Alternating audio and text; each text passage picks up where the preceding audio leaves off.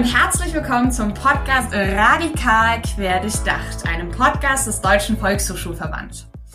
Mein Name ist Adrienne Schmeil und als Projektreferentin im Projekt Prävention und gesellschaftlicher Zusammenhalt gestalte ich gemeinsam mit meiner Kollegin Anne Deni diesen Podcast. Das heutige Interview reiht sich ein in die Folgen zum jüdischen Leben in Deutschland und der Auseinandersetzung mit antisemitischen Einstellungen und Verhaltensweisen. Heute darf ich Herrn Königsberg von der Jüdischen Volkshochschule in Berlin als Gast begrüßen. Herr Königsberg ist Beauftragter gegen Antisemitismus der jüdischen Gemeinde in Berlin und wird uns heute einiges über ja, die jüdische Gemeinde, die jüdische VHS in Berlin ähm, berichten. Falls ihr im Anschluss an diese Podcast-Folge Fragen an unseren Gast oder das Team des PGZ-Projekts habt, ähm, meldet euch gerne über die E-Mail-Adresse pgz.dvv-vrs.de. Wir freuen uns natürlich auch, wenn ihr die Folge an KollegInnen weiterleitet oder über eure Online-Foren verbreitet. Herzlich willkommen, Herr Königsberg. Schön, dass Sie heute da sind, bei uns äh, zu Gast im Podcast. Einen schönen guten Morgen, Frau Schmeid. Ich freue mich, Ihr Gast zu sein. Ähm, auf der Homepage der jüdischen Gemeinde habe ich gelesen, dass die erste urkundliche Erwähnung von JüdInnen in Berlin auf das Jahr 1295 datiert wird.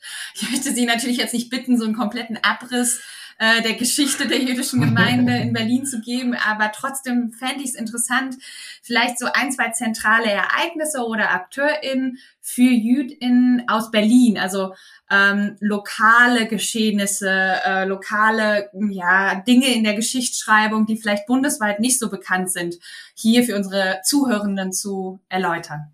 Cool. Ja, die erste äh, Erwähnung war 1295. Es war in Berlin, es war ein, äh, wie an vielen Orten, äh, ein äh, Hin und Her von zwischen Ansiedlung, Vertreibung im Grunde genommen wird als Gründungsdatum der jüdischen Gemeinde zu Berlin jetzt auch das Jahr 1671 äh, äh, genannt, mit der äh, Erlaubnis des Kurfürsten an, an 60 äh, Wiener jüdischen Familien sich niederzulassen. Aber wenn ich sagen mal so ein äh, Ereignis, was für viele Gemeindemitglieder wirklich wichtig ist, und das ist etwas relativ Aktuelles. Wir äh, begehen äh, am Yom HaShoah, dem Tag der Erinnerung, also äh, äh, dem Holocaust-Erinnerungstag, dem jüdischen, der ist im April. Wir machen eine Namenslesung, wo junge jüdische und nicht-jüdische Menschen die Namen der ermordeten Berliner Jüdinnen und Juden vorlesen. Es ist jedes Mal doch sehr ergreifend, weil es ist dann nicht, nicht mehr so eine abstrakte Zahl. Also es sind rund 56.000 Berliner Jüdinnen Juden, die ermordet wurden in der Nazizeit. Aber wenn dann man die Namen liest, das ist, also es ist ein Gedenkbuch, ist vorhanden, aus dem man vorliest. Und wenn man diese Namen liest, dann sieht man auch, wie, wie alt oder wie jung diese Menschen waren. Man sieht, äh, wo sie gewohnt hatte, äh, haben, wo dann äh, diese, er diese Erinnerung und, und äh, wirklich nicht nur etwas Abstraktes ist, sondern etwas sehr Bewegendes. Und ich glaube, das ist, wenn ich wirklich nach einem wichtigen Ereignis frage, ist diese Namenslesung doch sehr, sehr wichtig. Und ich finde es toll, dass es junge äh, äh, äh, Menschen machen, jüdisch wie nicht jüdisch. Da kommen SchülerInnen aus Schulen, da kommen äh, äh, auch äh, Studierende. Das ist für mich also hier der Punkt, wo ich mal sage, das ist wirklich wichtig. Das ist wirklich etwas, was, was wirklich bewegt, was die Menschen auch wirklich anspricht. Das ist, es ist mehr als jetzt mal so, ja, ein äh, Datum in der Geschichte, äh, sondern das ist wirklich etwas, was die Menschen mitnimmt. Und ich glaube, ähm, wenn man von abstrakten Zahlen rund, äh, äh also die abstrakten Zahlen muss man wissen, das sind, äh, also das gehört das ein dazu, aber wenn man sich auch mit einzelnen Schicksalen äh, befasst, äh, einzelnen Menschen, wenn das äh, ja konkret, äh, viel konkreter wird, wenn man das sieht, dann ist das doch viel, viel äh, bewegender. Und ich glaube, das, das berührt dann die Menschen auch mehr. Das ist, hat auch dann, glaube ich, in der Wirkung für, äh, wenn man dann so eine Erinnerungsarbeit macht, äh, äh, viel tiefgreifender und das neumodische Wort, was ich eigentlich mag, aber es ist nachhaltiger. Wir haben ja auch in äh, unserem Vorgespräch noch über ähm, eine Veranstaltung gesprochen, wo Sie an die Ereignisse in Hanau erinnert, erinnern in Ihrer jüdischen Gemeinde. Können Sie uns dazu noch etwas erzählen? das ist so das Festival of uh, uh, Resilience. Mhm. Findet jetzt mal nicht innerhalb der Strukturen der Gemeinde statt, sondern außerhalb, ist eine, ich sag mal so, eine Grassroot-Initiative. Und hier ähm, ist es so, dass dann äh, Menschen, sagen wir mal so, auch sich gegenseitig bestärken, gegenseitig auch empowern wollen, indem man, sagen wir mal so, die Erinnerung an Halle und Hanau, an, an, an, die, äh, an die Ermordeten, an diese narzisstischen Anschläge zusammenbringen, dass man auch dabei auch bespricht, welche Strukturen im Hintergrund, weil man redet so oft von Einzeltäter oder Einzeltäterinnen. Nein, es sind, das sind keine Einzeltäter, das ist alles, das ist eingebunden äh, in einer Ideologie, auch in einer in einem sozialen Umfeld. Also man hat ja, äh, äh man sieht das ja an dem äh, Vater des Attentäters von Hanau, der, der seine Umwelt äh, terrorisiert und tyrannisiert. Also das ist ja nicht ir irgendwo im, äh, im Nirvana. Man manchmal tut so, die, äh, diese Anstiege kommen, alle sagen, wie schrecklich, aber ähm, man geht den Ursachen, geht man nicht auf den Grund. Und das ist hier, ähm, und dass man sich da bestärkt, dass man da auch äh, zusammen auch zusammensteht und zusammen auch solidarisch steht dass sich dann auch Minderheiten gegenseitig bestärken und auch dann gegenüber einer Mehrheitsgesellschaft sagen, liebe Leute, so ganz wie ihr das sieht, ist es leider nicht. Ja, dann äh, kommen wir da vielleicht mal auf die äh, jüdische Volkshochschule zu sprechen. Wir haben ja jetzt sehr viel über die jüdische Gemeinde und äh, ihre Aktivitäten gesprochen. Es ist so, dass ja in Frankfurt, Berlin, München und Potsdam es äh, jüdische Volkshochschulen gibt. Und ähm, vielleicht mal die Frage, was ist, ist das Besondere an der jüdischen Volkshochschule im Vergleich zu normalen Volks- oder anderen Volkshochschulen? Es sind ja alle normal, aber äh, Volkshochschulen, die nicht dieses Jüdisch davor tragen. Also ich denke mal, äh, äh, das eine ist, sagen wir mal, äh, die jüdische Perspektive zu, Themen, ich habe ja vorhin gesagt, unsere Kulturveranstaltungen. Und da ist es auch wichtig, dass man die jüdischen Perspektiven zu äh, Themen, die auch äh, diskutiert werden, hier äh, in den Vordergrund, äh, also mal auch mal präsentieren kann. Dann ist natürlich so Veranstaltungen sind ja nicht äh, one way, sondern es, es sind immer Diskussionen und Fragen und so weiter und Gesprächs, äh, Gespräche, die sich daran anschließen. Manchmal auch dann äh, nach dem offiziellen Ende, dass man sich zumindest mal in den Vor-Corona-Zeiten war das gut möglich, äh, bei einem Glas Wein zusammensitzt, ja, und, und ja, ja, das, ja, das ist, das ist ja wichtig. Das ist ja auch wichtig, dass man auch jenseits des, äh, es gibt einen äh, formellen Rahmen, aber wenn man sich dann ähm, ein Dutzend Menschen dann äh, nebenan zusammensitzen, da äh, hat man so Pizzeria, gut, kann man, kann man das zusammensitzen, insbesondere im Sommer ist es schön noch, noch draußen und so weiter und dann noch äh, weiter sprechen und, und diskutieren.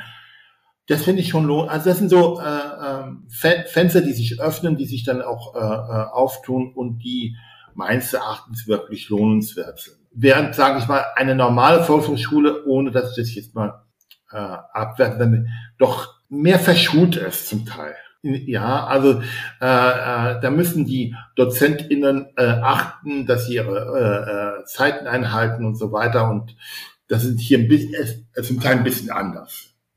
Gibt es denn gerade bestimmte Herausforderungen, vor denen Sie als jüdische Volkshochschule stehen? Ich sage mal jetzt einfach die, die Herausforderung, ob das die gleiche, von der äh, alle Bildungskultureinrichtungen stehen. Das ist jetzt nicht keine besondere, ist eben äh, die Corona-Krise, also das ist einfach, äh, es macht das Leben schwierig, es macht auch die Planung schwierig, weil man alles unter Corona-Vorbehalt stellen muss und, und äh, man, man macht sich die Mühe, man macht sich die Arbeit, dann was für die Tonne, sag ich jetzt mal. Man enttäuscht dann auch die äh, KünstlerInnen, die man zum Teil äh, äh, engagiert, oder die DozentInnen, die man engagiert. Das ist alles, äh, das ist das, was im Grunde äh, wirklich die große Herausforderung. Aber das geht, sagen wir mal, das sind wir nicht alleine. Das ist jetzt nicht etwas, wo ich jetzt eine Spezifika der jüdischen Volkshochschule Berlin äh, äh, sagen würde, sondern das ist ja ganz generell. Und ähm, wir haben die Hoffnung, dass unser nächstes Programm, das dann ab April startet, das dann äh, regulär stattfinden kann. Wir hoffen es. Leider sind JüdInnen in Deutschland auch immer wieder ausgrenzendem bis hin zu gewalttätigen Verhalten ausgesetzt. Und Sie sind ja auch gleichzeitig Beauftragter gegen Antisemitismus in Ihrer, in der jüdischen Gemeinde ähm, und haben damit ja eine ganz zentrale Position in der Auseinandersetzung mit antisemitischen Einstellungen. Haben Sie vielleicht im Bereich des Antisemitismus während der Covid-19-Pandemie äh, irgendwie Veränderungen feststellen können? Ja, äh, das ist, äh, muss ich wirklich sagen, äh, es hat mich doch sehr erschreckend betroffen gemacht, dass gerade aus dem Bereich der sogenannten QuerdenkerInnen, jetzt man wirklich aber in Anführungszeichen gesetzt, in große Anführungszeichen, doch ganz massive antisemitische Topoi transportiert wurden. Es fing ja damals an schon, das war ja schon im April 2020, also vor zwei Jahren, vor fast zwei Jahren, da gab es auf den Demonstrationen Bilder, wo man äh, Trosten und Mengele, also der KZ-Arzt Mengele mit dem Chefvirologen der Berliner Charité verglichen hat, also wo man im Prinzip auch prinzipiell gesagt hat, was Drosten mache, sei das gleiche wie Mengele. Äh, nicht nur, dass das äh, völlig verkennt, was äh, Dr. Drosten macht, äh, das ist eine Arbeit, sondern es ist auch eine Bagatellisierung der mörderischen Tätigkeit eines Mengele, der da in Auschwitz Menschen zu äh, mit sogenannten äh, medizinischen Versuchs, Versuchen wirklich missbraucht hat und gequält und gefoltert hat. Und das hat sich ja auch weiterentwickelt. Dann wurde, äh, da kam, äh, gab es ja immer die Gerüchte, Juden äh, wollten die äh, Welt beherrschen, wollten jetzt hätten äh, Covid äh, äh, in die Welt gesetzt, um hier äh, eine Kontrolle zu erlangen oder auch jetzt mit dem Impfstoff, wo, wo, wo nach, nach man einen, damit ein Chip implantiert bekäme. Ich habe eigentlich gedacht, wie kann das sein in einer modernen Wissensgesellschaft. In einer Gesellschaft, also wo wirklich äh, ist ja nicht wie im Mittelalter, wo gerade äh, nur wenige äh, lesen und schreiben konnten, sondern alle Menschen können hier lesen und schreiben, alle Menschen sind Bild, man hat Zugang zu Bildungsquellen und man findet diese ganz alten antisemitischen, äh, äh judenfeindlichen Vorhaltungen aus dem Mittelalter. Das erinnert an die Brunnenvergiftung und so weiter, dass die Juden die Pest gebracht hätten äh, neu verpackt, also im Prinzip, ja, dieser alte Vorwurf jetzt in, in neuen, äh, alter Wein in neuen Schläuchen. Und das, das war schon sehr erschreckend. Das hat nicht nur mit Covid-19 zu tun, das hat auch mit dem doch massiven Auftreten einer gewissen Partei zu tun. Die Debattenkultur in diesem Lande ist sehr undifferenziert geworden. Also man hört einander nicht mehr zu. Man spricht nicht mehr miteinander, man brüllt nur einander an. Das sind Sachen, die, die mich beunruhigen, weil auch, sage ich mal so, alles, äh, was holzschnittartig ist, was auf ein äh, dichotomes Ja-Nein, äh, äh, äh, Schwarz-Weiß-Denken äh, hinausläuft, äh, führt letztendlich zur Ausgrenzung, zu, äh, zu Antisemitismus. Solche Weltbilder äh, sind da nicht weit. Äh, Juden werden dann wieder als ähm, äh, ja, als Projektion benutzt, um eben ein, ein, Weltbild zu erklären. Und das ist, und das ist jetzt wirklich äh, äh, äh ganz massiv jetzt mal in äh, äh, diesen letzten zwei Jahren ist das doch sehr spürbar geworden. Der Staat hat lange gebraucht, um zu reagieren. Also man hat einen äh, äh, Herrn Hildmann äh, schalten, walten lassen, der seinen Hass schon von Anfang an, also äh, versprüht hat.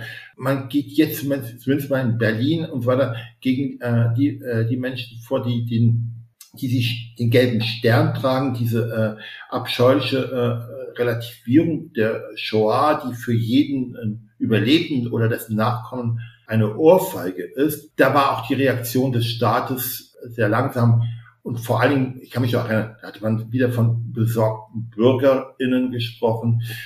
Äh, nein, ich kann das ich, äh, kann ich auch nicht mehr akzeptieren. Also ich hier hat damals viel, nicht viel zu spät, aber doch sehr spät angefangen, jetzt denen mal hier Grenzen entgegenzusetzen. Und, und äh, es wird auch sehr schwer sein, hier diese Büchse der Pandora, die man geöffnet hat, wieder unter Kontrolle zu bekommen. Also es wird, auch wenn die Pandemie vorbei ist, da werden die Probleme, die uns da mit den, äh, die da entstanden sind und die gesamte Gesellschaft betreffen, äh, noch längst lange nicht vorbei sein. Wir werden noch lange damit zu kämpfen haben. Was würden Sie sich denn wünschen auf gesamtgesellschaftlicher Ebene? Also gäbe es Ansatzpunkte, wo Sie sagen, ja, also es ist dieses stärkere Entgegentreten, ähm, das habe ich ganz stark aus Ihrer Antwort jetzt gerade heraus äh, oder mitgenommen. Gäbe es darüber hinaus Dinge, wo Sie sagen, da müsste auf jeden Fall was passieren? Ja, dass man bei Kindern, bei Kindern und Jugendlichen anfängt, eigentlich, eigentlich schon ganz früh, weil kein Mensch wird als Antisemit geboren, kein Mensch wird als Menschenfeind geboren.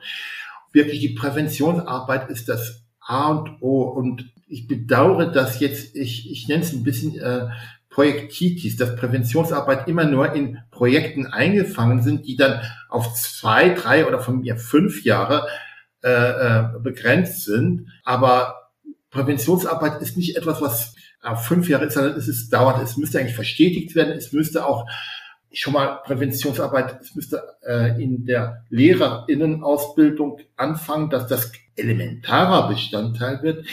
Und zwar in, nicht nur in Fächern wie Ethik oder Sozialkunde, sondern auch in Deutsch oder auch Biologie und äh, anderen Fächern äh, äh kann man durchaus mit, äh, äh, oder ist es auch wichtig, das zu transportieren. Es muss wirklich von, von Anfang an, von der Grundschule, auch bei, äh, auch in Kitas, also die Erzieherinnenausbildung, äh, müsste das mit eingreifen und auch hier schon, dass man in den Kitas die Präventionsarbeit mit einbaut, Grundschule, also wirklich ständig, dass das ein roter Faden ist nicht so, dass man mal schaut, oh, da ist was passiert, jetzt machen wir mal kurz ein Projekt oder man macht eine Projektwoche. Im Moment läuft das meistens so, aber es ist äh, nur ein Tropfen auf den heißen Stein, weil man wirklich kontinuierlich hier wirklich da hinarbeiten muss. Und auch, das ist mir auch bewusst, dass da, wenn es da Fortschritte geben wird, dass die nur langsam kommen, dass die allmählich äh, kommen, und dass es auch Rückschritte geben wird. Auch das ist mir klar. Aber wenn man äh, jedenfalls, das wäre wirklich wichtig hier als eine Säule, das zweite, das zweite äh, ganz generell, und das, das sind wir alle gefordert, nicht wegschauen. Also sage ich jetzt mal, es war jetzt gerade hier in Berlin, war, war jetzt letzte Woche ein Vorfall, das hat noch nicht mal was mit Antisemitismus zu tun. Da wurde eine äh, junge Frau äh, rassistisch angegriffen und der Bahnsteig war voll, es war die Straßenbahn und jemand hat ihr geholfen.